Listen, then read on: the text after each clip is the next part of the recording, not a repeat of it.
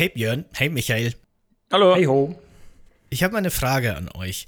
Stellt euch mal vor, morgen würde die Erde von gigantischen Insekten überrannt werden und ihr dürftet euch nur für eine einzige Waffe entscheiden, fiktiv oder real existierend, um die Invasion abzuwehren. Welche Waffe wäre das? hm.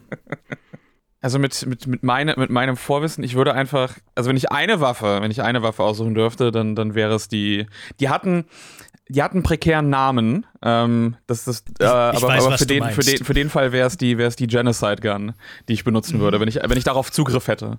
Ich müsste wahrscheinlich die Erde einfach schon drei oder viermal auf höheren Schwierigkeitsgraden besiegen, um die dann zu bekommen. Aber wenn ich sie mhm. einfach so aus dieser Zukunft rausziehen würde, dann wäre es genau die Waffe. Danach wäre von der Erde auch nicht mehr viel übrig, aber die Insekten wären weg. Das hättest du erreicht zumindest. ja, das ist, man, muss ja, man muss ja Prioritäten setzen. ich glaube, in meinem Fall wäre es der Entenstrahler aus Ratchet Clank 3. Das war jetzt, glaube ich, so das ah, Erste, ja. woran ich denken musste. Ich finde das witzig. Vor allem auf der höchsten Stufe sind es dann, verwandle ich meine Gegner dann in Enten, die dann gleichzeitig auch äh, explodierende Eier legen. Mhm. Warum nicht? Oh ja. Werden das dann auch Riesenenten aus den Rieseninsekten? Oder normale das, Enten? Das wäre eigentlich ziemlich cool, vor allem, weil sie auf meiner Seite wären. Ja, eben. Doch. So eine Armee von Riesenenten, das wäre schon nicht schlecht, das stimmt. ich glaube, ich würde den, den den springenden Schuh aus Mario Bros. 3 nehmen, nur in sehr, sehr groß und dann einfach auf die Ameisen trampeln. So, so, so wie in dem Mega 64-Skit, wo die das Ding nachgebaut haben und am Strand damit rumgehampelt sind. Ich weiß, ich weiß nicht, wie effektiv das wäre. das müsste schon ein sehr großer Schuh sein. Ich, ich habe den sehr, sehr groß geplant. Ich würde aber trotzdem oben so ein bisschen rausschauen, wie, das, wie sich das gehört für diesen Mario-Schuh.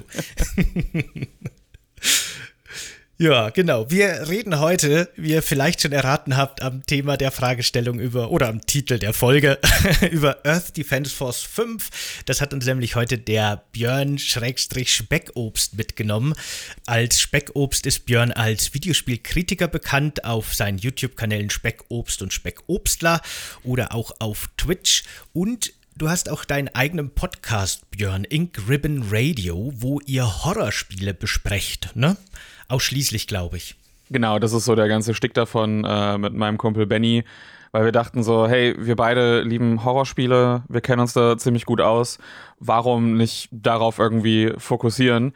Und wir haben ziemlich Glück gehabt, weil irgendwie genau in dem Jahr, wo wir angefangen haben, hat sich die Videospielindustrie irgendwie dazu entschieden, hey, wie wär's, wenn wir einfach mal 200 neue Horrorspiele ankündigen? Hey, wie wär's, wenn auch die AAA-Industrie nicht einfach nur ein Dead Space Remake, sondern auch einen spirituellen Nachfolger mit The äh, Callisto Protocol ankündigt, Resident Evil 4 Remake und sonstige Dinge, die irgendwie rauskommen. Also ja, uns ist das so ein bisschen, ein bisschen irgendwie entgegengekommen, deswegen aber Ribbon Radio, wir besprechen aber alles. Also wir gehen, wir, wir sind literally bis an die Anfänge des Genres gegangen. Wir haben Alone in the Dark zum 30-jährigen Jubiläum besprochen.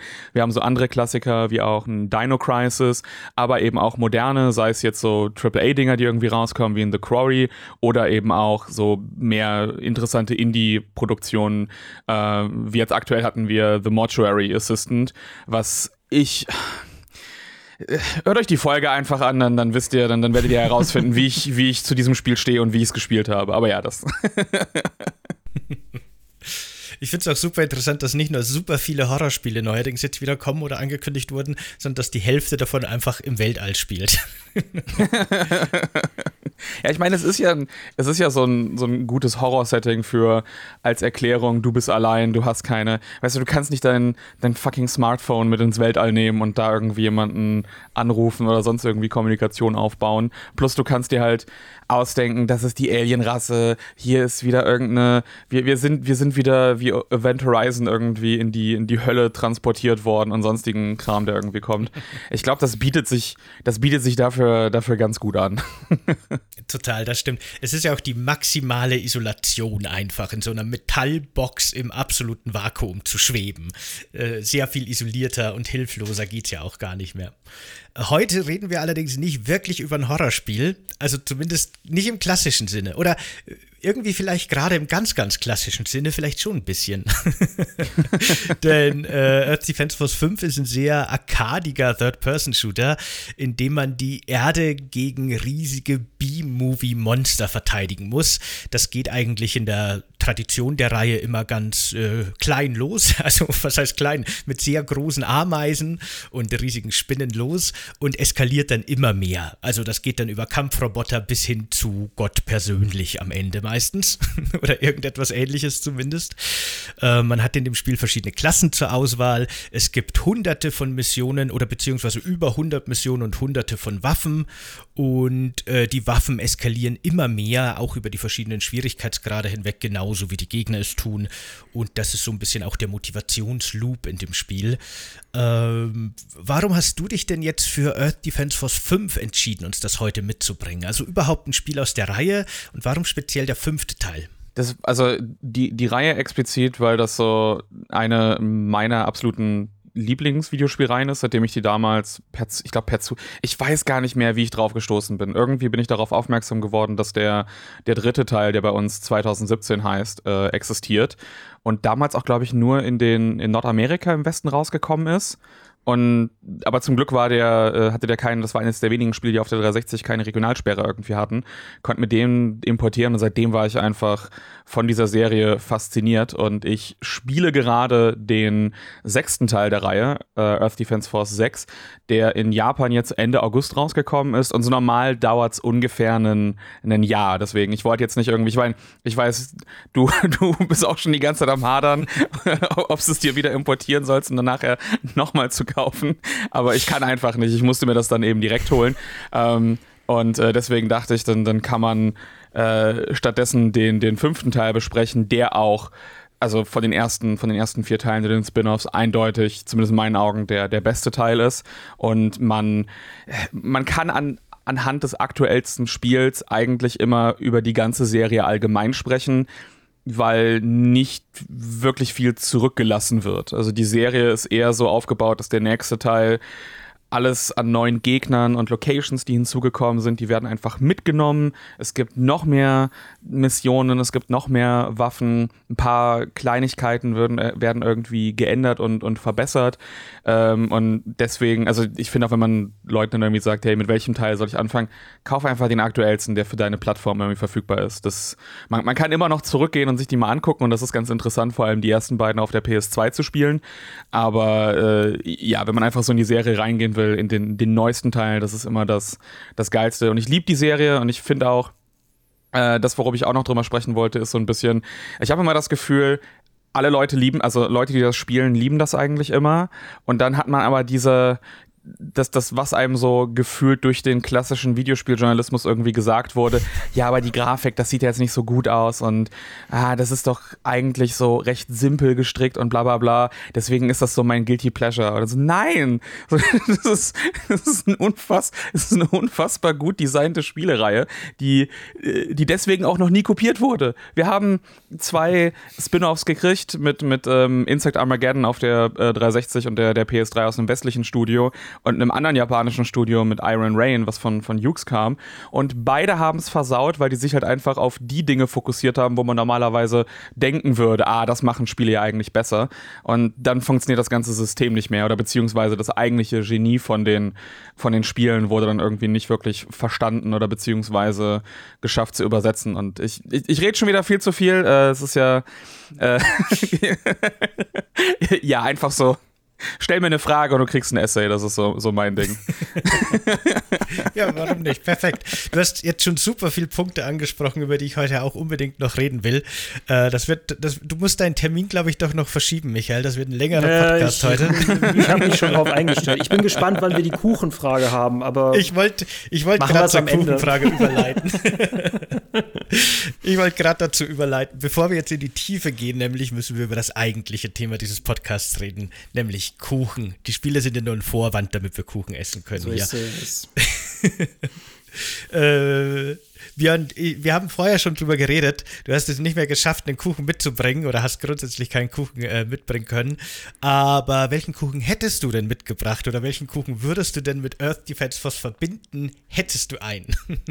also so, so, so einen ganz traditionellen könnte ich jetzt irgendwie für dieses Spiel, finde ich, das passt einfach nicht so drauf, weil normalerweise Kuchen auch etwas ist, das, das, das lecker aussehen soll oder beziehungsweise wo du drauf guckst und dann kriegst, dann hast du im ersten Moment halt sofort Lust drauf. Und ich finde so EDF passt halt eher etwas, so ein ne, weißt du, wie wenn du versuchst, das das erste Mal so eine, so eine Kindertorte irgendwie zu machen und du packst 30 Süßigkeiten rein, du hast keine Ahnung, ob es irgendwie funktioniert, du hast keinen Plan davon, wie du es irgendwie aussehen lässt und es ist dir einfach viel wichtiger, so viel wie möglich in diesen Kuchen reinzupacken, als dass es irgendwie formschön nachher aussehen soll.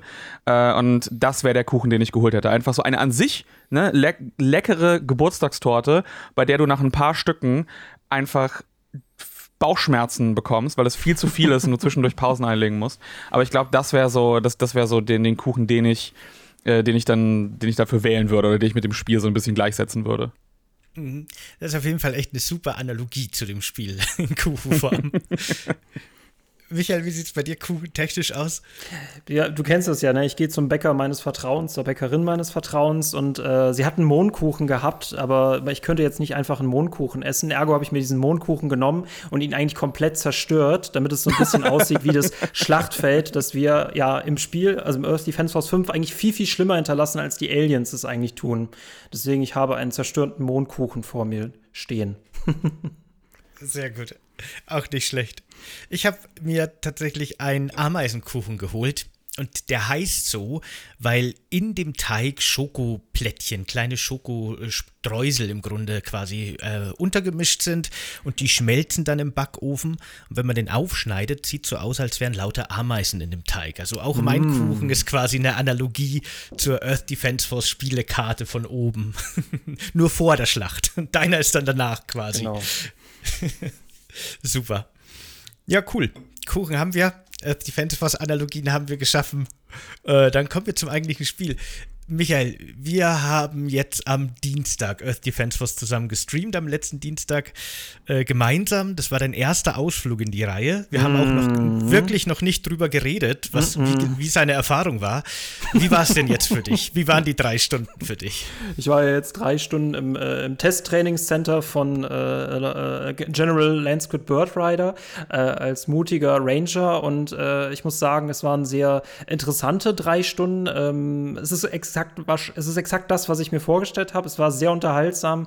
Ich habe äh, sehr viele Fragen und sehr viele Gedanken dazu. Und äh, ich glaube, wir waren am Ende in Mission 13, ne? In Mission 13 von 110. Und du warst mhm, ein bisschen genau. enttäuscht, dass du mir die Mutantenkröten nicht zeigen konntest, die es ja. in Mission 35 gegeben hätte oder so. Aber ja. ich habe es echt unterschätzt. Ich dachte, in drei Stunden kommen wir zu den ersten Fröschen wenigstens, aber wir haben es leider nicht geschafft. ähm, ja, genau. Wie stehe ich denn eigentlich zu Earth Defense Force? Ähm, mir geht es ganz ähnlich wie dem Björn eigentlich. Ich bin mit 2017 zur Reihe gekommen. Äh, das hatte so ein kleiner studentischer Videospiel-Gebrauchtladen in meiner Heimatstadt zufällig rumstehen. Ich hatte von dem Spiel tatsächlich davor noch nie was gehört. Und das allein hat mich neugierig gemacht, weil ich hatte wenigstens so ein bisschen Überblick, was es so an Spielen gibt. Ne? Ich kenne die vom Namen her und dass jetzt hier für die Xbox 360 äh, so ein Spiel da plötzlich im Regal steht, von dem ich noch nie gehört habe, das fand ich ziemlich spannend und habe es deswegen sofort gekauft. Und mein damaliger WG-Mitbewohner und ich sind sofort in das Spiel versunken und haben uns sofort in das Spiel verliebt. Und seitdem habe ich eben auch fast jeden Teil aus Japan schon zum Re Release importiert und im Westen dann nochmal gekauft. Ich saß da wirklich oft mit dem Handy davor und habe mir quasi mit, dem, mit der Übersetzungs-App den Text übersetzen lassen, um rauszufinden, welche neuen Waffen ich überhaupt wieder freigespielt habe und so weiter. Und beim sechsten Teil bleibe ich jetzt stark, glaube ich. Obwohl mir das wirklich erst, wenn es im Westen rauskommt. Mal gucken. Aber ja, genau. Ich bin auch ein, ein Riesenfan von der Reihe und finde die wirklich total super. Ähm, spielst du, Björn, die Spiele eigentlich in der Regel alleine im Singleplayer oder Couch-Koop oder doch eher online? Äh, gezwungen, gezwungenermaßen leider immer alleine. Also dadurch, dass ich die hauptsächlich zum japanischen Release spiele. Ich hole mir dann zwar meistens später irgendwie dann im Sale nochmal die, die ähm, lokalisierten Fassungen, die spiele ich dann aber auch meistens nie so lange, einfach weil auch natürlich mein ganzer, mein ganzer Save auf der japanischen Version ist und sich das nicht übertragen lässt. Das heißt, da habe ich dann alles freigeschaltet und ab dem fünften, das ist ja eine der, der großartigen Sachen, die die gemacht haben, ist, dass du ja, wenn du mit einem Charakter spielst, auch Dinge für die anderen Charaktere freischaltest, eben auch die die, äh, den Schild, also die Armor, die du da eben finden kannst. Und dann nochmal komplett frisch anzufangen und jetzt gerade mit dem fünften 110 Missionen zu machen, das ist dann eher so ein bisschen, ne? Deswegen spiele ich die zwungenermaßen leider immer alleine. Den äh, 2017 habe ich aber tatsächlich relativ viel im äh, im, im Koop dann gespielt. Da fand ich es leider nur schade, dass das sich nicht, dass sich das auf der 360 nicht ähm, auf beide Accounts übertragen lässt, der Speicherstand. Das war immer ein bisschen nervig, wenn man da so, okay, welcher, wel, äh, auf welchem Account spielen wir das jetzt? Wer kriegt jetzt den Progress, damit wir es dann irgendwie auf dem anderen Account nochmal machen müssen, damit du auch den Progress bekommst. Das ist ja mittlerweile alles viel, viel einfacher geworden, aber leider, leider, leider hauptsächlich die Spieler immer im, im Singleplayer. Aber ich kann trotzdem sagen, dass die dass die auch in, wenn man so alleine spielt, hervorragend funktionieren. Also mir ist es bisher noch nicht, noch nicht langweilig geworden, jetzt auch nicht mit dem sechsten Teil. Ich spiele die tatsächlich meistens Koop in irgendeiner Form, also am liebsten Couch-Koop natürlich, weil die, die eignen sich auch sehr gut als so eine Art Partyspiel. Und ich finde vor allem auf den höheren Schwierigkeitsgraden äh, kriegt das Spiel dann auch wirklich so eine taktische Komponente, die man dem am Anfang gar nicht zutrauen würde. Und dann hilft es wirklich, wenn man sich abspricht und im Vorfeld genau plant, wer nimmt welche Klasse, mit welcher Bewaffnung. Da kann man wirklich ganz viel rausholen gegen Ende vor allem. Und das macht für mich schon auch nochmal einen Reiz aus. Man sollte vielleicht nochmal kurz erklären zu dieser Progressionsmechanik und zu dieser Langzeitmotivation. Im Grunde funktioniert das Spiel eben so, dass man mit seiner Klasse und seinen ausgewählten Waffen eben gegen diese Mutanten, Rieseninsekten, Aliens, was auch immer in den Kampf zieht. Und wenn man die besiegt, droppen die mit einer gewissen Wahrscheinlichkeit verschiedenfarbige Päckchen. Äh, da gibt es zum einen weiße Päckchen, die dienen im Grunde zur Heilung. Wenn man die sammelt, regeneriert man einfach Lebensenergie, was meistens ziemlich nützlich und notwendig ist. Die sollte man sich auch gut einteilen und auch mal liegen lassen für später. Dann gibt es ab und zu die roten Päckchen und die sind fast so ein bisschen wie eine RPG-Mechanik light, weil dadurch erhöht man quasi auch für die Zukunft seine maximalen HP. Und je nach Klasse, die man spielt, da gibt es leichte Unterschiede, kriegt man halt dann so einen halben bis zwei HP oder sowas pro rotes Päckchen. Und je mehr man einsammelt, desto mehr hält man aus. Äh, das ist wirklich so eine Langzeitprogression über viele, viele hunderte, teilweise Stunden hinweg, bis man die mal ausgemaxt hat, wenn überhaupt. Und dann gibt es vor allem, und das ist so der größte Schatz in dem Spiel, die grünen Päckchen denn die beinhalten neue Waffen. Da kriegt man immer so einen schön aufgelisteten Bildschirm nach Abschluss der Mission und da blinkt dann immer das Neu, wenn man eine neue Waffe gefunden hat oder das Ab, wenn man eine gleiche nochmal hat und dadurch wurde sie leicht erhöht und dann äh, erweitert man sein Waffenrepertoire und die Waffen, die reichen wirklich von total konventionelle Gewehre in verschiedenen Qualitätsstufen bis hin zu wirklich abgedrehten Quatsch. Ich glaube in Defense Force 4.1 gab es zum Beispiel eine Handgranate hatte, die war unglaublich mächtig, hatte einen riesen Sprengradius und hat super viel Schaden gemacht. Man konnte die aber ungefähr nur eineinhalb Meter vor sich auf den Boden werfen und die sofort explodiert. also die, die, war komplett nutzlos einzusetzen. Aber sowas gibt es eben auch. Und das macht so ein bisschen auch, glaube ich, einen großen Reiz aus, dass man diese Waffen sammelt und testet und guckt, was man wieder für sehr effektive oder sehr skurriles Werkzeug sich da irgendwie geholt hat. Ja, das, die Spiel, äh, das Spiel ist ja zum Glück auch äh, sehr transparent. Also wenn du in das Menü reingehst, wo du dann die Waffen ähm, aufgelistet hast, da stehen dann eben auch schon die kompletten Schadenswerte und wie viel Munition die hast und ob die irgendwie automatisch oder nachgeladen werden müssen und so. Äh, aber das auszuprobieren, weil manchmal hast du halt, es, also es gibt ja auch, wie du es gerade schon meintest, so diese Joke-Waffen wie irgendwie, ich glaube, relativ früh in den ganzen Spielen hast du auch immer so ein Insektenspray was du einfach mitnehmen kannst, irgendwie so eine. Dose.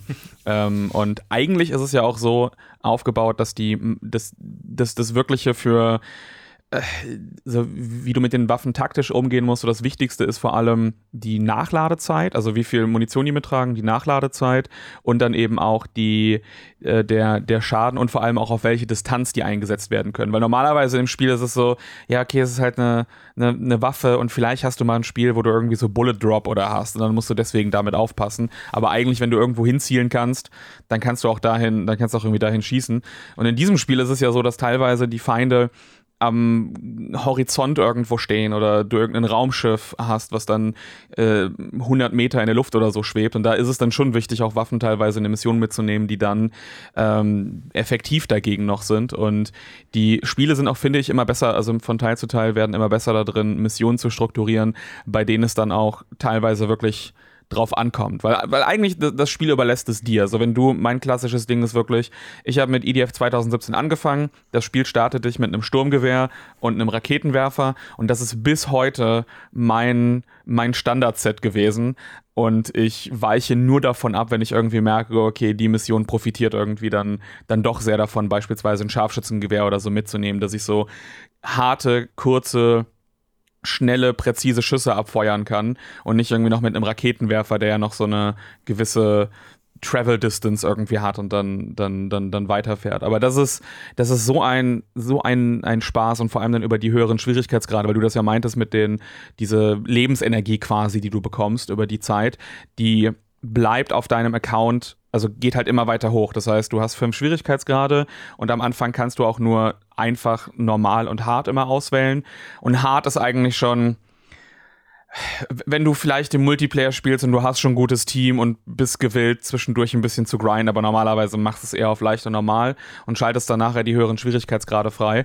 Und die sind auch so gebalanced, dass du diese Lebensenergie brauchst, dass du die besseren Waffen brauchst und dann schaltest du aber noch geileren Scheiß frei. Und die, deswegen hatte ich ja die Waffe, die ich vorhin gewählt habe, diese Genocide Gun, die ist aus 2017 und die kriegst du, wenn du das Spiel als auf dem höchsten Schwierigkeitsgrad schaffst. Und das Ding ist eben wirklich, also solange du das, ich glaube, das hat einen Radius von irgendwie fast, ich glaube, 50 Metern oder so und alles, was da drin gefangen ist, stirbt quasi. und das Spiel und dessen Framerate währenddessen auch. Das ist ja so ein Punkt an der ganzen Earth Defense Force Reihe, die, mich, die ich immer sehr sympathisch finde, weil die treiben die Konsolen, für die die rauskommen, tatsächlich immer an die Leistungsgrenze, aber nicht etwa wegen irgendwelchen tollen Effekten oder weil die so hübsch sind oder wegen den hochauflösenden Texturen, sondern je mehr Rechenleistung da ist, desto mehr Shit wird einfach in das Spiel gepackt an Gegnermassen und Explosionen und Action, die auf einem zukommt.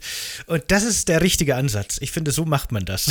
Das ist, das ist immer so, es wird ausgetauscht. Ne? So andere Entwickler sind eben so, oh ja, wir können irgendwie nicht mehr, wir, wir können irgendwie nicht mehr darstellen, sonst, sonst geht die Framerate irgendwie in die Knie an manchen Situationen. Wir, wir müssen für alle Situationen irgendwie gewappnet sein. Und die IDF ist einfach so, nein, mehr, mehr Ameisen mehr, genau, mehr Spinnen. noch einen Eimer Ameisen drauf. So, mach, ja. mach, mach noch mehr, mach noch mehr, dass du da. Und ich glaube, mittlerweile sind sie halt wirklich an ihre Grenzen gekommen, wo, weil EDF äh, 6 ist ja, ne, darum geht es heute jetzt nicht, aber, aber der 6 ist jetzt der erste Teil, der auch eine native PS5-Version hat. Und ich glaube, ich habe das Spiel noch nicht zum Einbruch bringen können. Und teilweise sehe hm. ich auf meinem ganzen Bildschirm nichts mehr und alles explodiert. Und mehr, also teilweise denke ich mir auch, du kannst, sie haben die Grenze erreicht. Du kannst nicht noch mehr Gegner auf dem Feld irgendwie anzeigen lassen, weil du dann nichts mehr siehst und du kannst irgendwie nicht mehr agieren. Du wirst nur noch von allen Gegnern irgendwie rumgeschubst. Aber ja, ich fand es auch immer sehr schön. Auch EDF 5 habe ich zuerst auf der, auf der PS4 gespielt. Und es gibt relativ ich will sagen relativ früh, das ist bei dem Spiel halt so eine Sache. Aber ich glaube, in so den ersten 20 Missionen gibt es eine, äh, eine Mission, wo die ersten UFOs hinzukommen.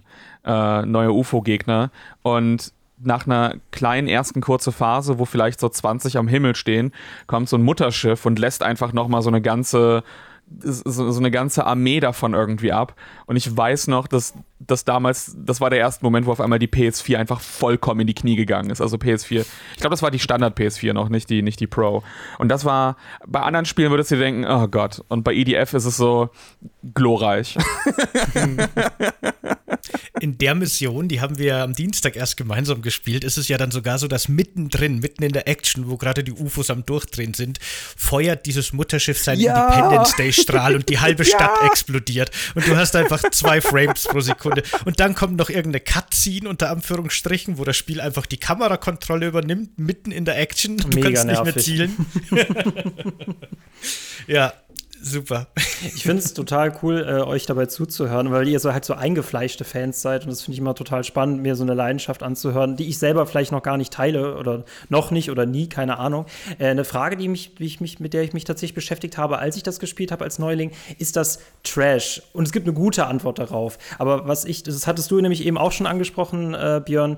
Ähm, es ist halt 2018 jetzt bei uns auch erschienen ne, für die PS4 und hatte dafür die Verhältnisse ja auch eigentlich schon eine ziemliche PS3 Grafik, die Modelle glitschen ineinander. Ich kann es irgendwie verstehen, dass, dass das Ding einen Metacritic-Wert von 72 hat und ich auch das Gefühl habe, ne, alles, was nicht so irgendwelche Standards erfüllt, ist halt automatisch Trash. Wobei ich hier nochmal den Unterschied machen würde, was ist jetzt wirklich ein Trash-Spiel, wie beispielsweise äh, Agony und was ist halt ein Spiel, ähm, ich habe auch zum Beispiel dein Guilty Pleasure-Video zu Deadly Premonition gesehen. Ich finde, wir müssen nicht immer alles, was von irgendwie vom Standard abweicht, irgendwie Trash nennen. Es hat einfach nur andere Prioritäten gesetzt. Und ich finde, es hat auch einfach so einen extrem lustigen und äh, parodistischen Wert. Und der entsteht halt genau dadurch, dass es so äh, die Prioritäten ganz anders setzt. Aber das dachte ich mir währenddessen die ganze Zeit. Ist das ein Trash-Spiel? Und warum ist das kein Trash-Spiel?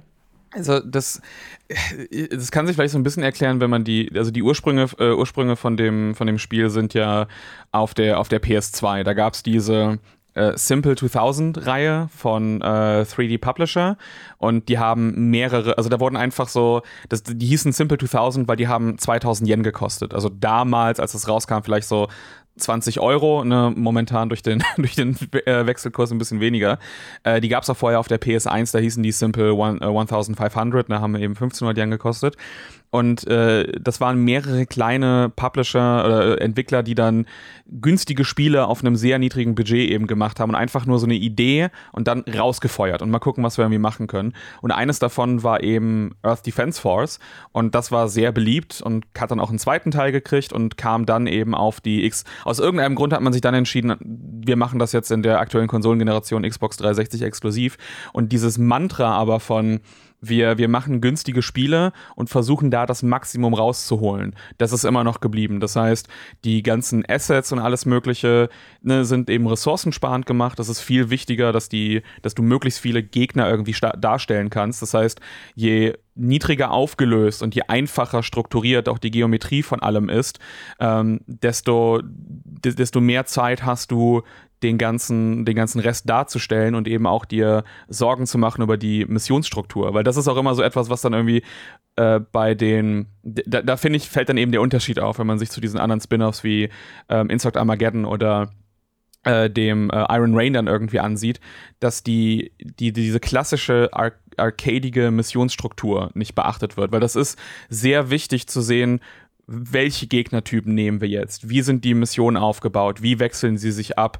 Ähm, welchen Gegner führen wir zuerst ein? In welcher Menge? Wie oft kommen wo die, die Gegner-Drops hinzu? Wie kombinieren wir das Ganze? Und vor allem, wie schaffen wir nachher narrative Elemente aus dem Ganzen, wo du dann wirklich Missionen hast, du kämpfst gegen Gegner und auf einmal kommt so ein riesiges Mutterschiff rein, deine ganzen Charaktere drehen durch, reagieren darauf, du weißt nicht, wie du es besiegen sollst, dann endet die Mission einfach.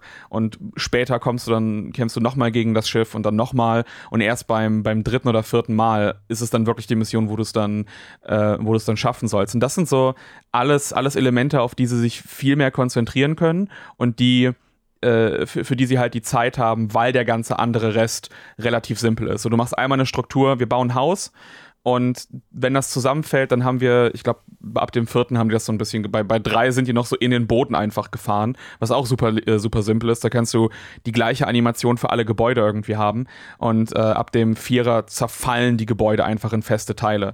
Und da wird wahrscheinlich auch einfach for, äh, fortgesetzt, wenn, wenn die das bauen, keine Ahnung, ich nehme an, mit irgendeinem so internen Algorithmus einfach, das sind die verschiedenen Bestandteile, in die es dann fällt. Und sobald genug Schaden drauf ist, dann, dann lassen wir einfach die rudimentäre Physik irgendwie laufen. Ähm, und es ist eben auch viel einfacher dann zu sagen, äh, für, für, den, für den Spieler äh, zu wissen, oh, wenn du ein Gebäude zerstörst, alles, was auf dem Boden liegt, bis es weg also ne, quasi aus dem, aus dem Speicher rausgeholt wird, ähm, hat keine Kollision mehr. Das heißt, du musst dir spielerisch darüber keine Gedanken machen. Was ich viel wichtiger finde, weil das wäre auch mega nervig. Du hast dann die ganzen Gebäude oder so um dir, äh, um dich rumliegen und musst dann irgendwie noch mit diesem Debris zurechtkommen. Währenddessen hast du bei den Gegnern, weil die ja auch auf dich zukommen, bis die verschwinden, sind die Leichen eben noch, noch aktiv. Und das ist eine, eine, eine Entscheidung der, der Entwickler gewesen, dass es eben darauf ankommt, wie du in einem, äh, in, in einem Feuergefecht mit den, mit denen umgehst und dass wenn dann, wenn du dich auch zu übermannen lässt und zu viele Leichen um dich rum sind, ähm, dass du dann Probleme hast, mit gerade Explosionswaffen aus nächster Nähe zu schießen, weil du dich dann eben dann ähm, selber irgendwie umniedest. Das sind alles so ganz kleine Entscheidungen, die, die getroffen werden und die das Spiel eben so funktional machen. Deswegen ja, von der Atmosphäre her, also diese klassische das ist ja inspiriert von so äh, 40er, 50er hm, B-Movie. Ja, ja. Hm. genau solchen, solchen Filmen, diese Atmosphäre. Das greifen die auch in der englischen Vertonung und der Übersetzung, greifen die das auch wunderbar auf. Das funktioniert im Japanischen auch, ähm, wo es natürlich auch mehr von, von deren Filmen dann ein bisschen inspiriert ist. Ähm, wo du hast ja auch so Kaiju-Elemente nachher noch drin mit ein, paar, mit ein paar Gegnern. Aber das wird halt wunderbar aufgegriffen. Das Spiel weiß, was es ist. Das, das spielt damit und es hat das Gameplay im, im Vordergrund. Einfach nur coole Design, weil die Gegner sind ja trotzdem cool designt, auch wenn die grafisch jetzt vielleicht nicht opulent aussehen, sind das trotzdem coole Gegner-Designs und äh, sehr ähm, gerade bei diesen Robotern und jetzt im fünften kommen ja auch so Aliens und äh, Frösche und so hinzu, die dann auch eine Rüstung tragen. Ähm, das ist alles durchdacht und, und cool designt aber das Spiel weiß eben, damit wir das einfach darstellen können, damit wir, damit die Sachen so einfach wie möglich funktionieren, damit das auch leicht lesbar ist und alles, ähm, hat die grafische Komponente geht eben in den Hintergrund. Und äh, das finde ich ist halt die richtige Entscheidung. Das ist eben nur nicht die Entscheidung, die dir gute Bewertungen bringt, aber das kann der Serie auch, glaube ich, egal sein. Also die Leute, die es die spielen und die damit angefangen haben, die lieben das dann eben auch. Der sechste Teil hat sich jetzt in Japan innerhalb einer Woche 300.000 Mal verkauft. Ähm, so nur auf, nur auf PlayStation-Geräten, wenn das dann bei uns rumkommt, wieder für einen PC und, äh, und PlayStation, vielleicht kriegen wir auch wieder eine Xbox-Version dieses Mal, keine Ahnung, dann wird sich das auch gut verkaufen. Und ähm, da sind die halt dabei geblieben, dem treu geblieben und, und machen ihr Spiel weiter. Aber ja, es ist halt so Trash aus der Sichtung von, ich weiß, dass ich ein B-Movie-Spiel bin. Trash. So, und nicht, dass es halt, es ist halt der, der Begriff, ist, ich glaube, es ist mehr Camp, so. Es ist nicht Trash, sondern das ist mehr Camp, aber weiß eben, was es ist. Mhm. Die, die, die sehr kurze Antwort gerade. die kurze, okay. Ich könnte mir bei Earth Defense was super vorstellen, dass das eine sehr gute Strategie wäre und ein sehr guter Schachzug, gerade im Westen, dass man jetzt dann vor Release vom sechsten Teil vielleicht 4.1 oder dem fünften in den Game Pass oder ähnliche Abo-Modelle steckt. Ja, weil ich oh, habe das, das Gefühl, super viele Leute würden das testen, wenn die die Möglichkeit hätten, aber die Faszination für das Spiel zu vermitteln, ist halt einfach super schwierig, finde ich, wenn man es nicht selber gespielt hat. Und das wäre, glaube ich, echt, das wäre das wär wichtig, glaube ich, für die Reihe, dass die erfolgreicher sein könnte. Würde ich der Reihe wünschen. Vor allem, weil auch Leute immer so ankommen, so ja, oh, ich liebe das ja, aber es ist irgendwie so guilty pleasure, weil ich traue mich. Wir brauchen einfach mehr Leute, die, die offen und ehrlich so auch dann sagen können, ja, ich liebe die Spiele, die sind voll geil und ich muss mich jetzt nicht irgendwie dafür, dafür schämen oder Leuten sagen, ja, das sieht jetzt nicht so gut aus, ich weiß, keine Ahnung. Weil das, das ärgert mich oftmals in dieser Besprechung, dass dann Leute immer sagen, oh, das ist eigentlich ein Spiel, was ich nicht mögen sollte, aber ich liebe es und ich weiß nicht warum. Und dann so, wirklich, befinden wir uns immer noch auf, auf, dem, auf dem Level von Spielebesprechung und ja, so ein, ähm, so, so, Game Pass, das würde das, das denke ich mir halt auch. Also äh, klar, dass das in Japan jetzt nicht für die Xbox rausgekommen ist, ist mir, ist mir, ist mir bewusst momentan. Warum auch? Aber wenn es dann rübergebracht ist, hoffe ich doch wirklich sehr, dass da Microsoft dann irgendwie sagt, yo, macht bitte macht bitte eine Umsetzung und wir packen das in den, den Game Pass oder wir machen einfach schon mal, ne, das Spiel kommt raus, auch für die Xbox und äh, macht aber vom 5er oder von 4.1 eine Xbox-Version nachträglich und äh, die packen wir dann in den, den Game Pass. Weil das, also das glaube ich auch nicht, dass das viel kosten würde, wenn das Microsoft dann stemmt, die also da, da eine Portierung irgendwie bezahlt und dann in den Game Pass reinpackt. Und das wäre das perfekte Ding, dass Leute das einfach mal ausprobieren und dann ne, die Spielerschaft geht dadurch eben auch hoch. Es ist viel einfacher, im Multiplayer Leute zu finden. Das würde so, also in der heutigen Zeit, also gerade jetzt, wo das dann auch Leute streamen können im Multiplayer und haben dann irgendwie absurden Spaß damit. Also das könnte noch so viel erfolgreicher sein. Äh, und ja, so eine, so eine Game Pass oder Sony, die dann irgendwie den 4.1 oder 5er in ihr PlayStation Extra ist es, glaube ich, das Tier ich weiß nicht, warum die das so kompliziert machen. Ihr Premium irgendwas, ja. Ja, ja ich, ich, ich glaube, ich, ja genau, Essential ist das normale PlayStation Plus und äh, Extra ist schon das, wo du Game Pass-mäßig Spiele drin hast und Premium sind nochmal andere Sachen mit dabei. Aber ja, auf, auf jeden Fall, da könnten die zumindest 1.4, äh, 4.1 oder, äh, oder 5 irgendwie reinsetzen. Oder halt einfach bei PlayStation. Ich verstehe nicht, warum noch keines dieser Spiele bei PlayStation Plus drin war. Hm, I, don't, I don't genau. get it. Weil du dir die Reaktionen darauf vorstellen kannst. Ja, aber ich glaube mittlerweile, es gibt zumindest, ich meine, die packen ja auch anderen, anderen Kram rein. Ja, aber, und aber doppelt auch manchmal. Ja, ich glaube, mit, mittlerweile hast du, glaube ich, genügend, genügend Leute, die so sagen können, hey, nein, nein, nein, das ist geil. Und das, was du halt einfach nur brauchst, wäre so ein bisschen ein paar Streamer, die einfach, glaube ich, anfangen, das im, im Koop zusammenzuspielen. Also ich glaube, wenn du, wenn du Leuten, wenn du vier Leuten dabei zusiehst und vor allem zuhörst, wie die auch auf den höheren Schwierigkeitsgraden, ne, da wo du dann wirklich anfangen musst, okay, wir müssen uns um die Klassen äh, Gedanken machen, was ist das für eine Mission und, und wie bauen wir das Ganze auf. Ich glaube, das würde hervorragend funktionieren. Also das kann ja. ich kann ich mir gar nicht, kann ich mir gar nicht anders vorstellen. ich denke auch. Weil du gerade Klassen erwähnt hast, du, du spielst vor allem Ranger, habe ich so rausgehört, ne? Das ja. ist so deine, deine ja, Klasse. ich spiele der erste durch, den ersten Durchgang mache ich immer mit dem Ranger, dieser ganz klassische Fußsoldat, der nichts Besonderes irgendwie an sich kann, ähm, aber, darf, aber dafür hat das auch so ein klassisches gutes Waffenarsenal und kann sich eben ganz standardmäßig bewegen. Mhm. Äh, und danach spiele ich dann den äh, Wing Diver meistens. Das ist dann eine Klasse, die hat sehr wenig Lebensenergie, die Waffen sind meistens auch so energiebasiert eben oftmals. Ähm, ist auch, glaube ich, die Klasse, die sich wahrscheinlich, wenn man das Spiel neu startet, am einfachsten spielt. Also weil halt teilweise die Waffen auch eher so ein bisschen zielsuchend von den, von den Energiewaffen teilweise sind.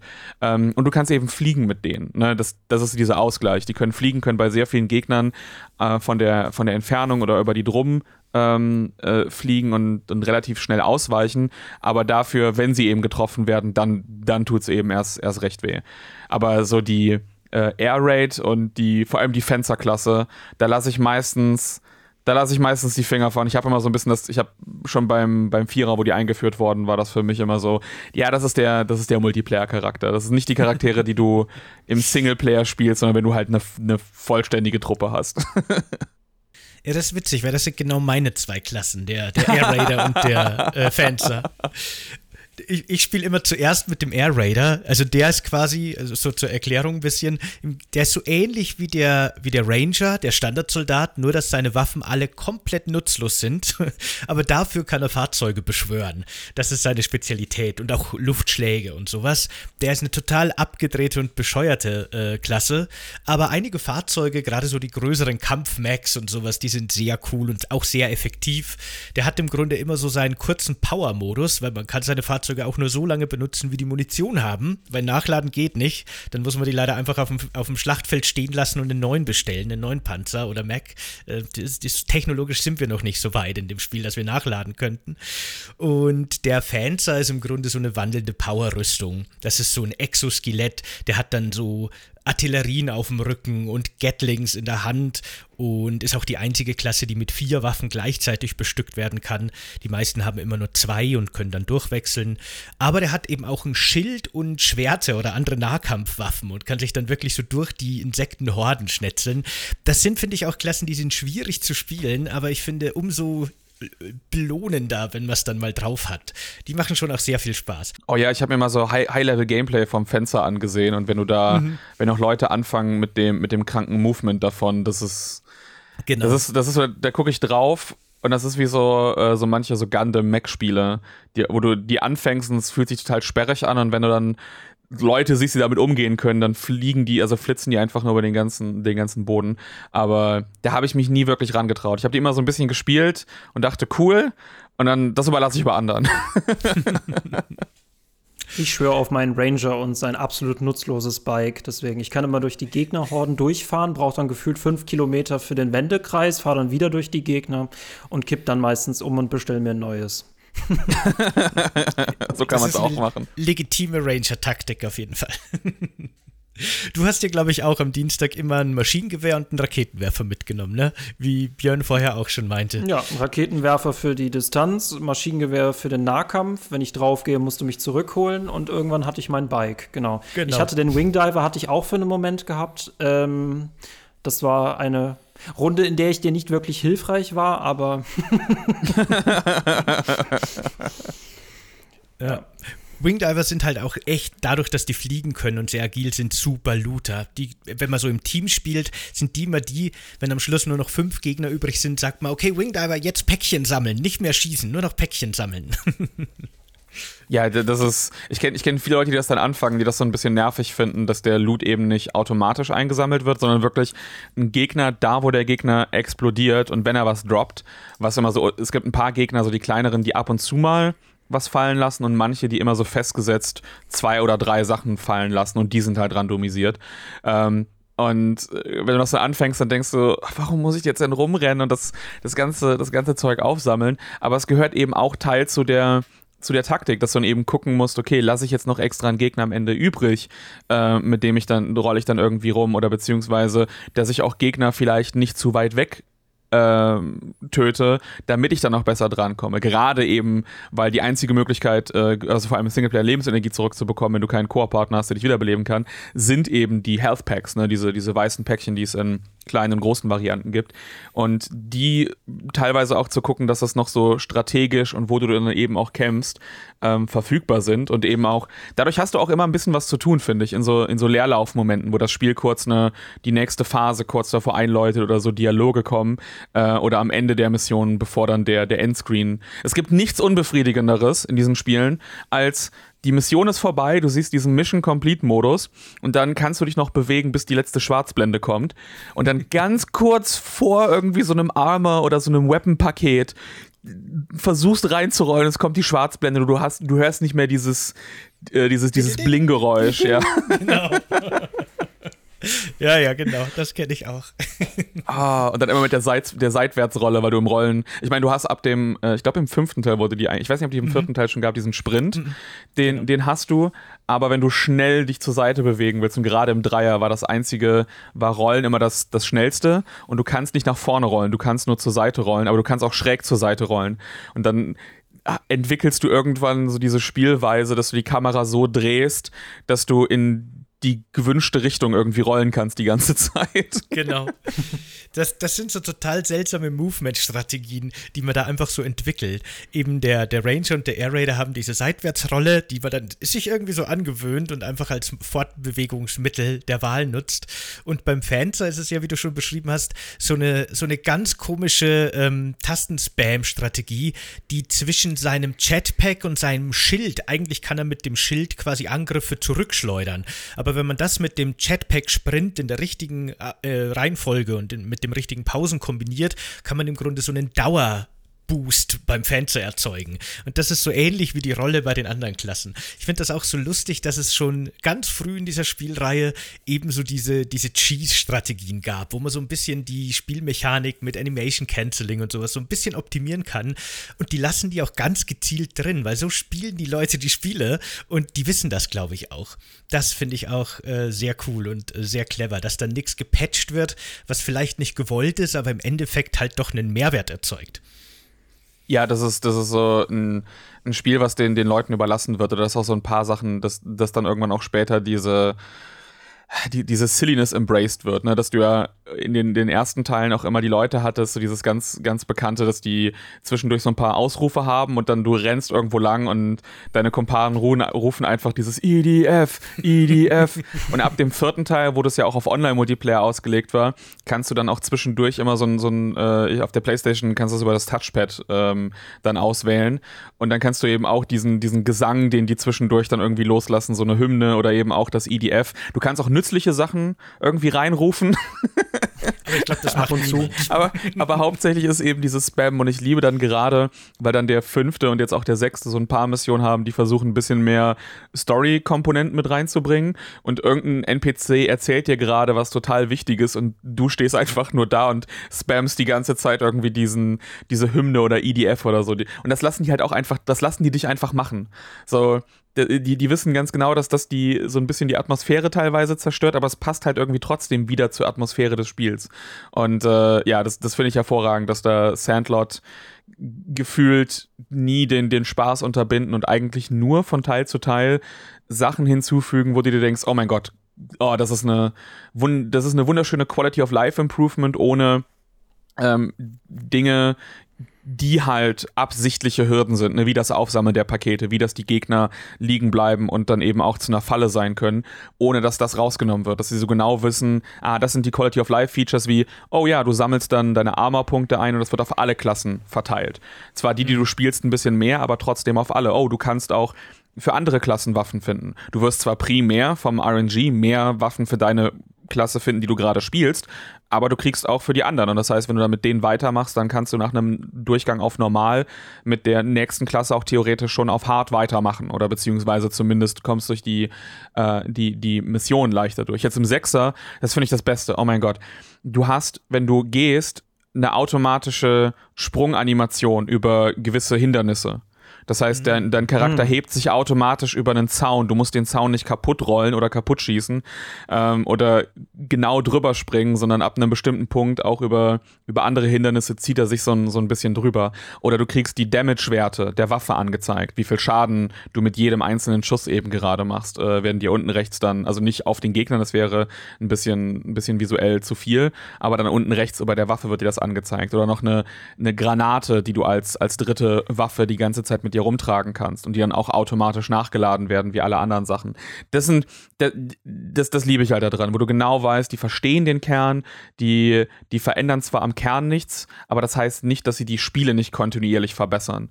Und das sehe ich so selten, weil dann irgendwann dieser Druck da ist bei den meisten, ja, wir müssen das jetzt modern machen. Und das überlassen die, glaube ich, immer den Spin-offs und die Spin-offs fallen auch deswegen jedes Mal auf die Fresse. ich glaube, das Einzige, ja, das, das habe ich noch nicht gespielt, ist dieses World Brothers, dieses, mhm. was diesen, Pic diesen, was, was heißt Pixel-Stil, diesen Spielzeug. Ja, wo halt alles so aus Klötzen besteht, mhm, ja, ja. Genau, so dieser, dieser, diese Voxel-Grafik. Ja, genau, das beschreibt es am besten. Das, das habe ich noch nicht gespielt, aber der, der, soll, der soll tatsächlich gut sein. Das soll da so das beste, das beste Spin-off bisher sein. Mhm. Ich habe mir den für die Switch geholt, weil auf der Switch, das, das ist ja das einzige Handheld. Damit die Framerate so noch besser ist. genau. ja, ich wollte einfach wirklich ein IDF für, für Handheld haben und da kam mir halt dann eben World Brothers äh, genau richtig. Und das ist schon, es ist, es ist nicht so gut wie die Hauptreihe, bei weitem nicht, aber von den Spin-Offs gehört es zu den besten. Oder ist es das Beste? Gibt ja auch nur zwei andere, genau. Na, es gibt noch, es gibt noch das, das ist Japan-exklusiv, das kam auf der Simple-Reihe auch noch raus. Es gibt einen Taktik-EDF. Äh, ah. Das ist irgendwie. Es gibt ja auch so einen, so einen, Entschuldige, dass ich dich unterbreche, es gibt ja auch so einen Wingdiver-Spin-Off für die PlayStation 4.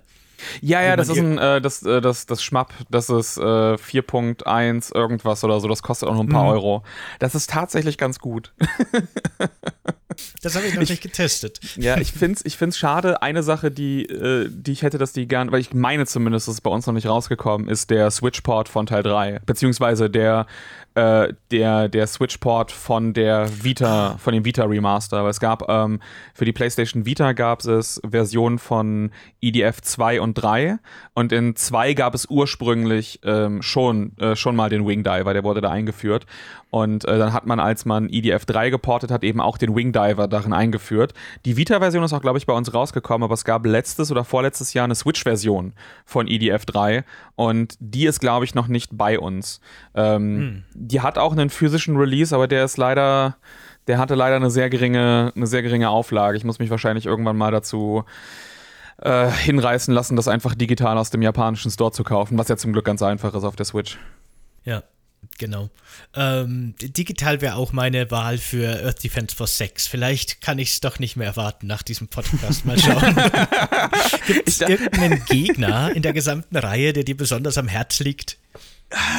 Ich habe ich habe gerade, ähm, wenn ich glaube, wenn der Podcast rauskommt, dann sollte mein Ersteindruck zu EDF 6 auf dem Hauptkanal von Speckobst ähm, erschienen sein. Und da gasche ich auch über einen der neuen Feinde aus dem aus dem sechsten Teil, was eine, äh, was so so ein, so ein Thaddeus Squid Gegner ist. Ne, halt einfach so acht, äh, acht Tentakel, ähm, wo verschiedene Waffen drin sind. Und äh, da gehe ich, glaube ich, eher in dem Video drauf ein. Das ist, das ist mein absoluter Lieblingsgegner, aber in fünf. In fünf sind es die, die Frösche und danach die Aliens, die eingeführt werden in den mhm. Raumanzügen. Weil die haben tatsächlich eine richtige, also ich will nicht sagen, dass die anderen Sachen keine KI haben, so die haben natürlich ihre, ihr Pathfinding und äh, sind natürlich programmiert, dass sie auf eine gewisse Art und Weise äh, sich verhalten und, und wenn es eben nur sie haben die Akro und rennen halt stupide auf dich zu ist. Aber die verstecken sich dann halt auch hinter den Gebäuden und dann wird es teilweise wichtig, die Gebäude zu zerstören, damit du denen die Deckung nimmst. Aber wenn du ihnen die Deckung nimmst mit den Gebäuden, nimmst du auch dir teilweise die Deckung, weil du, du musst ja eben dann die, die Umgebung auch, ähm, auch nutzen, weil du, du hast zum Beispiel jetzt als Ranger, das Einzige, was hast, ist die Ausweichrolle, da hast du keine Iframes in der Rolle. So, die kannst du zwar nutzen, um schnell ein paar Schüssen auszuweichen, weil eben alles auch feste Projektile oder so Strahlen sind. Ähm, und dann verstecken die sich hinter den Gebäuden oder du kannst denen dann auch die einzelnen Gliedmaßen abschießen. Und bei den Fröschen finde ich das auch so geil. Du kannst ihnen dann die Beine abschießen, dann bleiben die auf dem Boden. Du kannst auch die Arme abschießen, dann können sie es nicht mehr machen, aber sie regenerieren sich nach einer gewissen Zeit. Und das heißt, du musst dann auch wirklich gucken, gerade wenn es mehrere sind, okay, konzentriere ich mich jetzt gerade darauf, noch den Arm oder das Bein von dem Typen abzuschießen, damit der aufhört, mir in das Gesicht zu ballern? Oder fokussiere ich mich jetzt eben auf den, den ich schon am Boden habe und töte den schnell, bevor er wieder aufsteht? Und das ist so eine geile Gegnerklasse, die, die hinzugeführt ähm, wurde. Das ist, oh, mh, Chefkiss. Hat Lenskut auch schon von geschwärmt. Ja, ja, genau. Hab ich, am Dienstag hat es mich so geärgert, dass wir da nicht mehr hingekommen sind. Ja, verständlicherweise. Genau, ich habe dann noch im Singleplayer eine Mission gewählt, damit ich die kurz vorführen kann. Nee, die Frösche und die Aliens mag ich auch sehr gern, aber ich muss sagen, was ich seit dem fünften Teil echt ein bisschen vermisse, sind die Hectors. Die waren immer so meine Lieblingsgegner. Ich finde es so schade, dass die im vierten zurückgeblieben sind. Die Frösche sind zwar so ein bisschen die Evolutionsstufe von den Hektoren, die können alles, was die können und noch mehr, aber ich fand die Hektoren, das sind im Grunde so haushohe Kampfroboter, die zwei Arme haben und an den Armen können unterschiedliche Waffen montiert sein. Ähm, die fand ich erstens vom Design her total witzig, total cool und auch eindrucksvoll. Gerade damals, als ich die zum ersten Mal dann gesehen habe, wie die zwischen die Häuserschluchten so durchlaufen mit ihren riesigen Waffen. Äh, das fand ich schön und ich fand die auch unheimlich witzig, weil man muss sich das so vorstellen, die Beine von denen, die sind im Grunde fest verankert auf dem Boden. Also die haben keine Physik in irgendeiner Form. Die gehen quasi mit festem Schritt über die Boden und wenn man auf die Beine schießt, ist es denen relativ egal. Die haben allerdings ein sehr wobbliges Hüftgelenk und auch die Arme werden quasi von Schüssen beeinflusst. Und äh, wenn man dann mit seinem Maschinengewehr auf diese Hektoren schießt, die gerade auf einen zurennen, dann wobbeln ihre Oberkörper total lustig. Dadurch können sie nicht mehr zielen und ihre eigenen Projektile fliegen wild durch die Luft und schlagen irgendwo in Häuser ein, wo sie gar nicht hinwollen. Man kann das auch tatsächlich strategisch nutzen, dass man auf Entfernung mit dem Scharfschützengewehr genau in dem Moment auf die Artillerie-Hektoren schießt. Wenn die gerade feuern wollen, dann reißt es ihren Oberkörper mit so einer total schönen, äh, befriedigenden Wucht nach hinten und deren Artilleriegeschosse fliegen sonst wohin. Und die habe ich einfach echt geliebt. Ich finde die Frösche super, ich finde die Aliens super, aber ich finde es schade, dass die die Hektoren ersetzen. Die hätten das, die ergänzen sollen. Aber nein, das, man kann nicht ist, alles haben. Das ist halt auch so eine Sache, wo andere Entwickler wahrscheinlich sagen würden, oh, das sieht das sieht irgendwie dämlich aus, wie die die ganze Zeit so zurück, ähm, äh, so zurückzucken und dann die, die Strahlen irgendwie weggehen. Aber das ist eben auch drin, dass du halt wirkliche Hit-Reactions bei den Gegnern hast und die darauf reagieren. Und auch bei den, bei den Fröschen und den Aliens ist es eben auch so, dass wenn die am Schießen sind und du kontinuierlich Dauerfeuer auf sie draufballerst, deswegen zum Beispiel als Ranger ist dann eben auch der, ähm, ist, ist ein Sturmgewehr mit einer hohen Frequenz, äh, Frequenz auch ganz nützlich, ähm, dass du sie einfach unterbrechen kannst. Dass du dann, wenn du einen Gegner vor dir hast, der keine Chance Chance hat, dich, dich zu treffen. Ähm, das ist natürlich jetzt kein, äh, kein, kein Szenario, mit dem du alles umgehen kannst, weil meistens hast du nicht nur einen Gegner, sondern mehrere. Aber es ist trotzdem ein, ein, super, ein super Feature. Ich kann dir aber sagen, dann kannst du dich auf, auf äh, 6 auf jeden Fall freuen. Nicht, nicht, weil sie die Hectors zurückgebracht haben, aber weil 6 einen deutlich höheren Fokus auch auf Roboter gesetzt hat. Und ich finde, ähm, ich muss sagen, es ist, es ist ehrlich gesagt ganz, äh, ganz okay, dass sie die Hektoren weggelassen haben, weil sie haben viel bessere Gegner gefunden, die, die sich anfühlen wie, okay, die Leute mochten die Frösche und die Aliens, wir geben euch jetzt mehr solche, solche Art von Gegnern, die gewisse Eigenschaften haben und halt irgendwelche Waffen einsetzen, die äh, eine ganz andere Spielweise auf einmal verlangen oder beziehungsweise mehr, mehr Sachen ermöglichen. Also nur um dir es jetzt noch schwerer zu machen, den Kauf von sechs bis nächstes Jahr zurückzuhalten. Ja, ja mal schauen. Ich spiele das ja immer im Koop mit meiner Frau, der Merlin, und die ist aktuell noch so ein bisschen die Stimme der Vernunft. Und wenn, wenn, die, nicht, wenn die nicht mit mir mitspielen will, dann macht es auch keinen Sinn. Insofern, naja. Muss es dann alleine spielen. Ja. Würde ich auch. Aber Koop, da, da habe ich dich ja vorher gefragt, ne? Du spielst das ja wirklich auch gerne alleine. Ich habe es auch schon öfter alleine gespielt und spiele es auch gerne alleine. Aber da geht mir tatsächlich nach ein paar Missionen am Stück so ein bisschen die Motivation flöten. Das ähm, ist für mich schon sehr viel mehr ein, ein Koop-Spiel. Gerade Couch-Koop. Der Online-Modus interessiert mich weniger, aber im Splitscreen zu zweit, das ist schon für mich die Königsdisziplin, wie man Earth Defense Force spielt. Das, das, war auch, das war auch bei 2017 die beste Art und Weise, das zu spielen. Es ist halt nur leider, dass ich jetzt hier nicht die, die, die Möglichkeit dazu mhm. habe. Also. Mhm Äh, ich glaube, das ist kein Spiel, für das ich meine Freundin begeistern lassen, äh, begeistern lassen würde. Das, äh ich glaube, ich hätte bei meiner Partnerin auch Schwierigkeiten, vor allem weil Spinnen drin vorkommen. das das finde ich ganz lustig. Ich habe im echten Leben im echten Leben hasse ich Spinnen wie die Pest und sowas. Aber wahrscheinlich deswegen mag ich das in EDF, dass ich da einfach meine, meine, Frust meine, Frustration, ja, weil so wenn ich halt weiß, dass es, dass es nicht echt und so, hm. ähm, dann gucke ich die auch gerne an. Ich, ich finde ja Spinnen visuell auch super interessant. Ich mag die Viecher halt einfach nur nicht in meiner Nähe, weil ich die so für un, unberechenbar halte, wenn die nicht in ihrem Netz sind irgendwo. Ähm, aber das, das finde ich auch super in EDF, diese, die Spinnen dann, dann wegzuschießen. Äh, und da hast du ja auch dann, das fand ich ja geil, da haben sie ja in vier auch einen neuen, neuen Spinngegner eingeführt, die mehr an diese ich weiß nicht, wie die heißen, aber das sind so Spinnen, die ich glaube, glaube ich auch hauptsächlich mehr in Japan. Äh, zumindest habe ich die da auch nur mal so in der, in der Wildnis gesehen, die dann nicht rumspringen wie die anderen, diese Taranteln, sondern an ihren Netzen bleiben. Und wenn sie dich halt kriegen, dann ziehen die dich dann hast du keine Möglichkeit, aus diesem, äh, aus diesem Fangstrahl rauszukommen, sondern die ziehen sich dann äh, zu ihnen hin. Und das Problem ist, du kannst sie halt du, du musst dann den Gegner töten. Und wenn du irgendwo bist, wo noch ein Haus dazwischen ist, dann wird es dir halt dadurch schwerer gemacht, die dann eben zu treffen. Das heißt, in den Missionen das ist auch nochmal anders, wie du damit, wie du damit umgehen musst. Das finde ich halt wirklich das, das Geile an der Serie allgemein, dass wenn neue Gegner hinzugeführt werden, es ist nie irgendwie, oh, das sieht cool aus, sondern was ist denn die Funktion von diesem Gegner? Ne, dass selbst wenn so UFOs eingeführt werden, dass die anders funktionieren als diese fliegenden äh, Legally Distinct TIE Fighter, die es im dritten Teil gab, äh, wo dann die UFOs erst, ab, äh, erst darauf reagieren, wenn du auf sie geschossen hast oder beziehungsweise der, der Radius in, einem, in einer gewissen Nähe war, wo es dann eben auch darauf ankommt, wenn du nur einzelne UFOs äh, zu dir ziehen möchtest, die Aggro, dann schießt du sie eben eher mit einer, mit einer Sniper oder einem Sturmgewehr an und wenn du gleichzeitig mehrere auf dich aufmerksam machen willst, dann schießt du eine Rakete rein, wenn du jemanden triffst, dann, dann holst du halt noch alle aus dem, äh, aus, aus, der, aus der Umgebung ähm, zu dir. Und das muss ich halt sagen, ist wirklich so geil an diesen, an diesen Spielen, dass alles, was hinzugefügt zugeführt wird, ja, es sieht auch visuell und es ist immer interessant zu sehen, was haben sie sich dieses Mal ausgedacht, was ist dieses Mal die, die Umgebung, aber es hat auch immer, einen, immer eine Gameplay-Funktion mit dabei. Und deswegen ist es halt immer so schade, wenn Leute sagen, es ist einfach irgendwie so ein, so ein dummes Spiel, weil da steckt einfach also da steckt halt wirklich Gedanken dahinter, die, ähm, wie es auf, aufgebaut ist.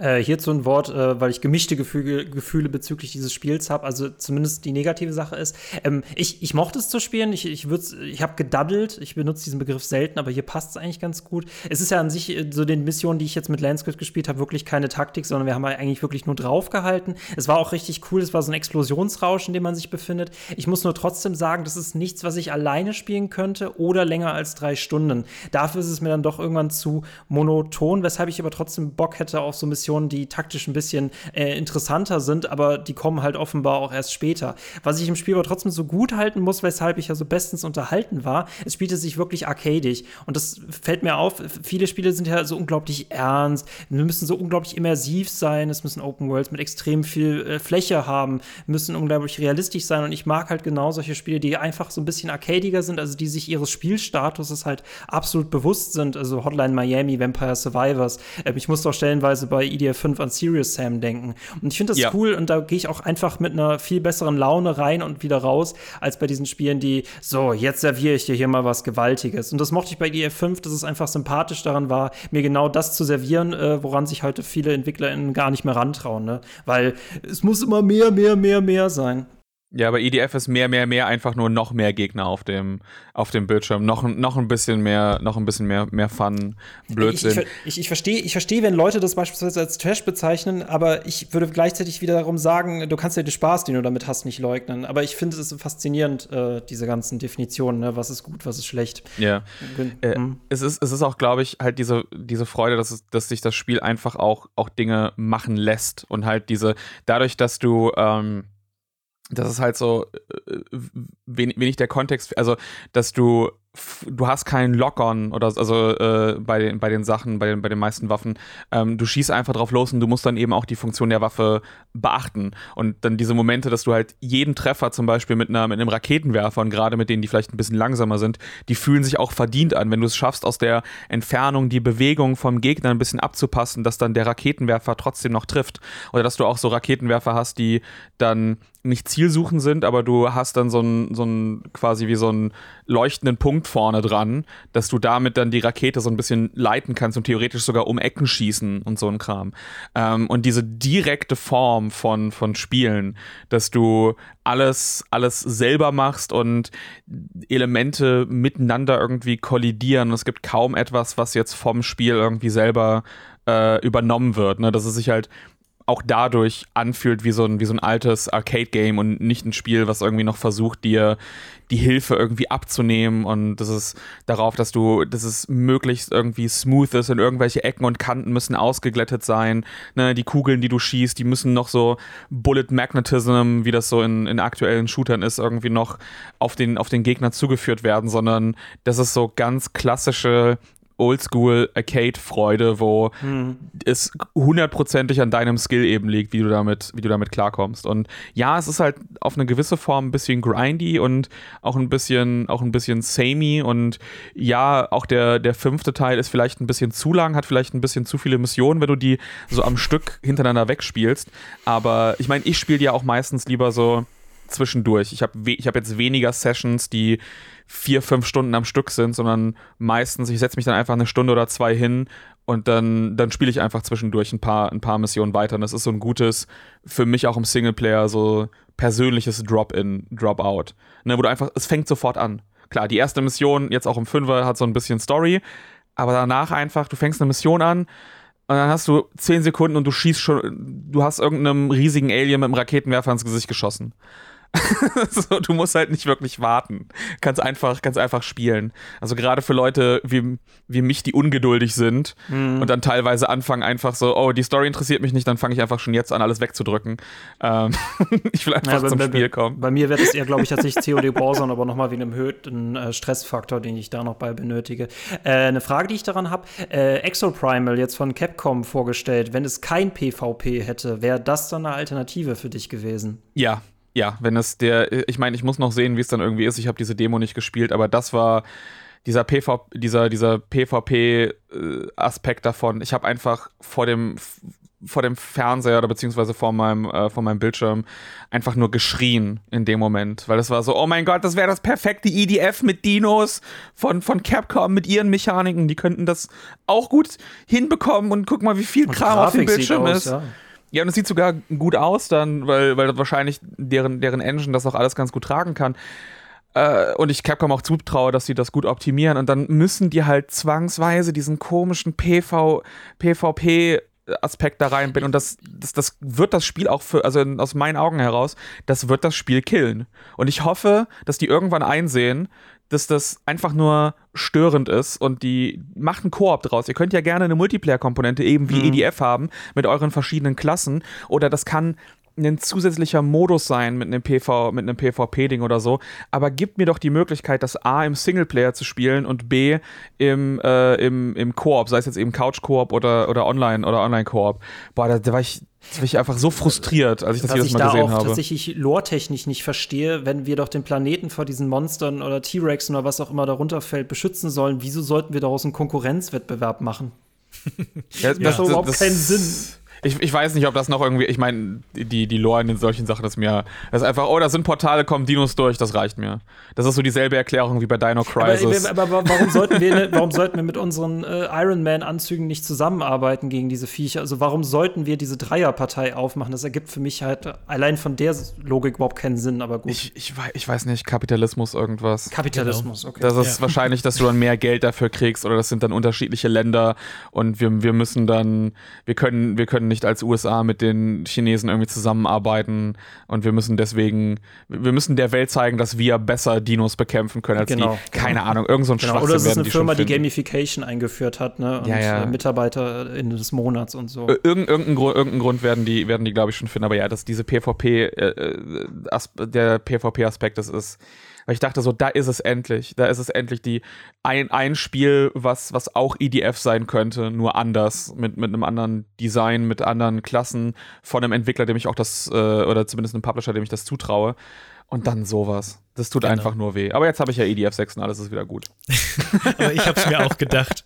Das waren auch wirklich genau meine Gedanken. Ich dachte mir, yes, jetzt kommt das Spiel, das die EDF-DNA in den Mainstream bringt. Das ist jetzt der Durchbruch. Und ab jetzt kommen 100 Klone und das ist ein ganz neues Genre und alle werden es lieben.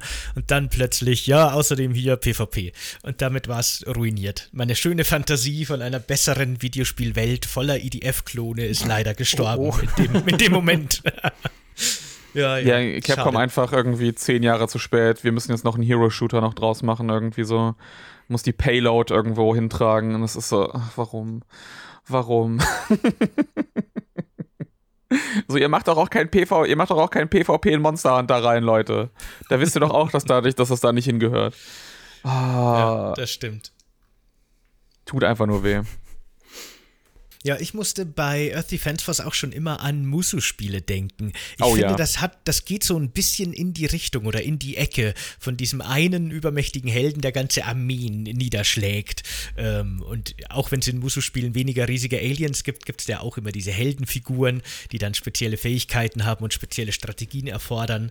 Gerade Hyrule Warriors war da, finde ich, ganz großartig, ein ganz gutes Beispiel für dieses ganze Genre. Das geht, finde ich, fast so ein bisschen in diese Ecke auch oder kommt so aus dieser Tradition gefühlt. Ja, ich, ich, glaube, ich glaube nur, dass es das bei bei, bei, beim den, ich, ich, bin auch, ich bin auch riesiger Fan von den, von den Warriors, von den Musou-Spielen. Ähm, aber ich glaube, da habe ich eher so dieses Hirn aus und ich, ich grinde jetzt einfach ein bisschen und hau Sachen kaputt und möchte mich einfach, möchte einfach mich dieser Power Fantasy hingeben. Und, und EDF hat noch eine wesentlich taktischere Komponente und wirklich Gegner, die auf unterschiedliche Arten und Weisen bekämpft werden wollen und wo es eben auch einen großen Unterschied macht, was du eben für Waffen mitnimmst und was für, was für Klassen du irgendwie spielst.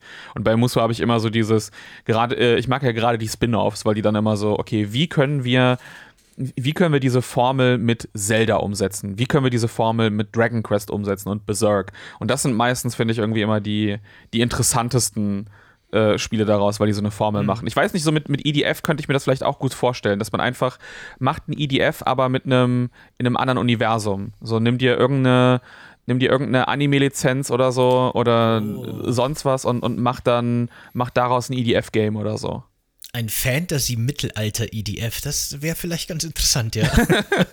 so, so, sowas sowas fände ich dann, äh, glaube ich, ganz cool. Gibt es von eurer Seite noch Themen, die ihr noch auf euren Zetteln stehen habt, die ihr gerne noch ansprechen wollt?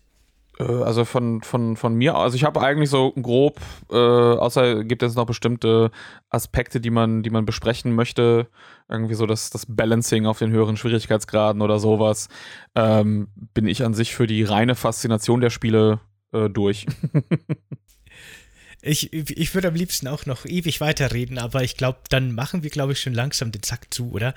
Dann bedanke ich mich herzlich bei dir, Björn, dass du heute bei uns warst. Ja, danke für die Einladung. Hat Spaß gemacht. War sehr ja, cool. Sehr cool. Komm Hat gerne mich wirklich wieder. gefreut. Ja, unbedingt. Vielleicht ja dann nochmal zu Earth Defense for Sex, wenn es dann nächstes Jahr im Westen rauskommt. Ja, wenn du es dir dann, dann erst holst. Spätestens, spätestens dann. Schaut unbedingt bei Speckobst vorbei auf seinem YouTube-Kanal. Äh, dort findet ihr Kritiken zu den verschiedensten Spielen, nicht nur Earth Defense Force, nicht nur Horrorspiele wie in seinem Podcast Ink Ribbon, sondern ich glaube so ziemlich alles Mögliche, oder? Da, bist, da schränkst du dich eigentlich gar nicht ein, äh, genre-technisch ja, oder so. Ich, ich, ich habe ich hab jetzt nicht irgendwie, ich bin nie da dran gegangen, ich bespreche jetzt nur die Sachen und die Sachen, ne, wie das eben bei Ink Ribbon Radio ist, wo wir halt nur Horrorspiele besprechen. Aber ich glaube, durch mein Interesse zeichnet sich das meist ab, dass es hauptsächlich japanische Spiele sind, die, die bei mir besprochen werden. Und auch da öfter mal Sachen aus dem, dem Horror- oder, äh, oder JRPG-Bereich. Aber an sich möchte ich vor nichts, nichts irgendwie, äh, irgendwie mich, mich, mich irgendwie verschränken oder so. Äh, aber es zieht mich dann doch immer hin zu den Spielen, die ich persönlich präferiere, glaube ich. Ich habe noch eine Frage an dich, Björn. Zeigt dein Bild einen Gnom, einen äh, Troll oder einen verstörten Link? Das ist, das, ist der, das ist der verstörte Link. Das ist einfach nur, ich brauchte, ich wollte damals äh, irgendeinen irgendeine Figur oder sowas haben, irgendwas mit Wiedererkennungswert. Äh, und meine, meine beste Freundin hat zu dem Zeitpunkt gerade ihre Diplomarbeit ähm, gemacht, wo sie so ein Horrorbuch gezeichnet hat, wo sie, glaube ich, irgendeine Stephen King, äh, Stephen King Story in so ein, in so ein ähm, äh, Horror, also gezeichnetes Horrorbuch eben umgewandelt mhm. hat. Und ich fand diesen Stil so hervorragend, hatte sie eben dann damals gefragt, ob sie äh, dann eben so einen Link in dem Stil zeichnen kann. Und ja, das, das, das ist es das ist es seitdem, ich bin damit eigentlich zufrieden, das ist auch da geblieben. Ich habe nur für den Zweitkanal mir nochmal von einem anderen Künstler äh, einen, einen Icon in seinem Stil davon machen lassen, aber ich glaube, bei der Figur an sich werde ich bleiben, ja. Aber es ist einfach nur, es ist einfach nur so, so ein Link in einem Horror-Design. Habe ich doch gesagt. Außer, außer, falls, außer, falls, außer falls Nintendo fragt, dann ist es, dann ist es irgend so ein, keine Ahnung, so ein Elf, Gnome, irgendwas oder so, keine Ahnung. Wir haben da nämlich im Vorfeld schon drüber geredet und dann meinte er schon, ist das ein Gnome, ist das ein Kobold? Und ich habe gesagt, nee, das ist einfach nur ein depressiver Link. Und ja, exakt. So ist es. exakt. Könnte auch ein depressiver Kobold-Link, Link-Kobold sein. Aber gut, dann ist das Mysterium gelöst. Wir haben noch viele weitere vor uns. Sebastian, wo kann man diesen wunderbaren Podcast denn hören?